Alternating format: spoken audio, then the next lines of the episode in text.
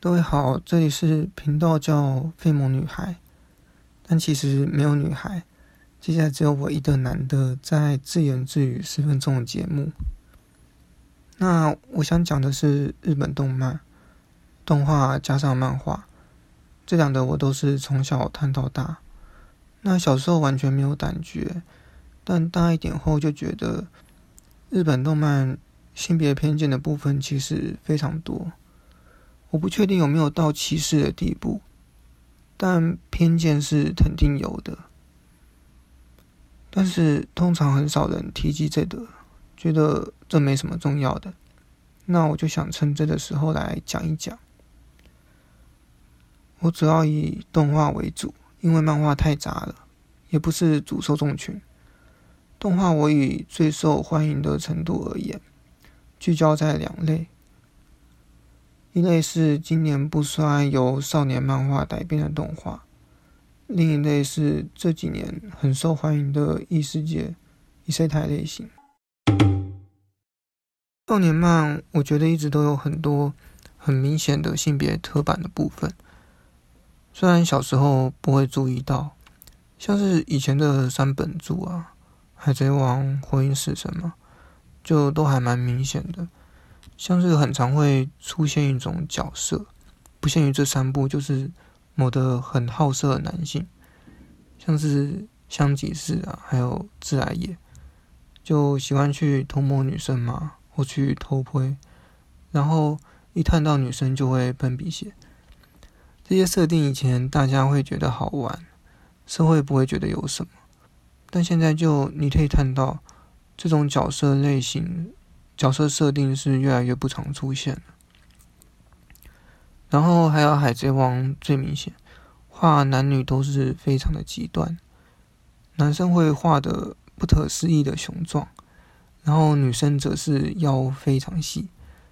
胸部、臀部非常的大。虽然我觉得最近借助健身，真的有很多女生可以练出这样的身材啊。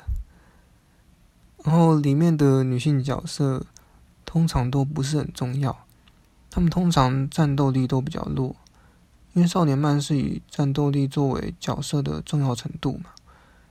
他们通常会被敌人抓走，然后我们的男主角就要去营救他，用来推动剧情用的，像是。娜美啊，罗宾啊，小樱，佐助佐助不算，然后露琪亚嘛，都是到最后他们通常不会参加什么重要的画面，不然就是变成呐喊或是陪衬用的。有时候他们的战力虽然加强了，但是比起其他男性重要角色还是差一大截。最后结尾再让他们作为配偶配得。男性角色，我觉得到近年其实也还是差不多。我觉得女性角色的人数和出场率是有上升的，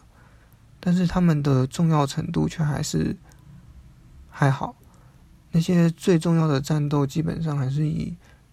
男性角色为主，不然就是女生会被分配到一场，但也顶多一场不会再多，而且绝对都是分配成男生和男生打。女生和女生打，几乎没有例外，不会出现男生和女生打的状况。尤其像我自己不太喜欢那个《鬼灭之刃》，就是因为我觉得作者很喜欢去强调男子气概，就里面的一些台词会一直强调男人要怎么样，然后男子汉应该要怎么样，我听了就很烦，所以后来就没有再看下去，就觉得很莫名其妙加进去的，而且作者还是女的。只是因为鬼灭超受欢迎，所以我就觉得大家好像都不太在意这一点一样。少年漫我差不多讲完，接下来我想讲一下所谓的异世界。异世界，那异世界是这几年很流行的一种动画类型，它的内容都很类似吧，就是会有一个男生。他会进入另一个世界，通常是奇幻背景，然后他不用耗费任何的力气，没有理由，或是因为一些很白痴的理由，他就会成为这个世界里最强的人，没有任何人可以战胜他。然后除了最多一个男配角，其余的角色都会是女性，并且他们全部都只会爱上男主角一个人。讲到这，大家就知道这多么不合乎逻辑，就是他纯粹是男性的幻想产物。但它却几乎快成为这几年日本动画的主流了。我觉得幻想并没有错，但我自己是觉得它有一点太夸张了。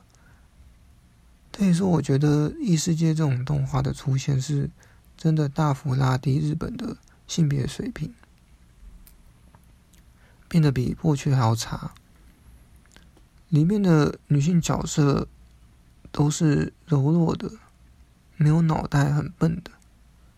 非常依靠男主的，肉欲的，就是说身体一定会吸引到男性读者，需要被拯救的。当然，虽然有时设定上会有帅气的女性出现，但只要一碰到主角，就又会变成上述所讲的那个样子。其中有些甚至会让我觉得很恶心，就例如有一部。我特地回去查了一下，叫做《异世界魔王与召唤少女的奴隶魔术》。它是讲说，男主角被召唤到异世界后，因为某些非本意的原因，然后他就不小心奴隶了两个少女。然后他奴隶的方法是分别给他们俩的戴上那种脖子上的项圈，然后拉着他们到处跑。两的少女就很自然而然的就接受了，就我实在不能接受那个设定，那画面蛮奇怪的，所以郑重声明，我当然没有看。反正异世界基本上是完全面向男性读者服务的，虽然有时不乏会有剧情好的作品，但是都还是会有一样的问题，所以。我想说一下我的想法，就为什么日本动画长期以来会有这样的性别现象？我觉得主要可以归类到三的原因。第一个是节奏上的，就是日本从早期漫画中发展的时候，就把漫画用性别的方式分类，也就是分成少年漫和少女漫。那这种方法其实是很特殊的，大家可以想想其他任何类型，像是电影啊、电视剧、小说，有用性别作为最主要的分类过吗？真的没有。但是日本漫画最基础的分类就是分成少年和少女，于是就定出少年漫应该是什么样子，少女漫应该是什么样子，形成了。漫画里好像很自然的性别的界限，这是据日本漫画历史所形成的。这里不细谈，但是因此形成的节奏却很难撼动。这是日本他们自己未来要去解决的。那第二的原因则是社会对动漫的观感。长久以来，动漫一直被看作是对小孩子或是青少年看的东西嘛。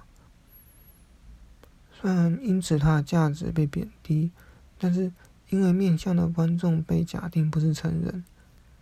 所以就会被视为不具社会影响力，于是也不太受到社会的关注。那那些动画制作者可以在被批评幼稚不得体的同时，他们也能尽情去展现自己想要的内容。尽管我们现在都知道，看动画的族群都已经是三十几岁大叔，而不是小孩子了。当然，虽然坏处是因此很常受到家长的投诉，但是只要隐藏都好，或是躲避风头，等到时间过去，都不会发生像是奥斯卡电影那样，就真的有被提出来讨论啊。而且被要求速速改变，这样。那最后第三的原因是文化原因。就是我认为日本动漫的特色是，他们都是以幻想为主要形式进行创作。不管任何类型，哪怕是一部写实风格的漫画，都还是会有幻想的形式在里头，真的。所以动漫就变得可以很容易规避掉任何指责，像是有关性别议题，你就可以说，因为从一开始就是这样设定的啊，因为世界观是这个样子，或者是这是别人外外的产物，你不要太认真哦，这类言论去回避掉任何严肃的事。但是这种做法是没有办法在像是欧美的电视剧里用，因为他们这种拍的感觉真实很多，而且电视剧有很多悬疑片啊、生活片、警匪片，相比起用画出来的内容，而且都是自己设定的日本动画，他们是更容易遭受谴责。那以上是我觉得为什么日本动漫里。长期会有性别偏见的理由。说实在，我觉得我不觉得这是短期可以改善的现象，而且大家也不怎么在意，它可以说是不存在的议题。只是我动画看久了，难免会有想吐槽的地方。那这就是这一期的内容，谢谢大家聆听。最后，希望大家在家里都不要无聊。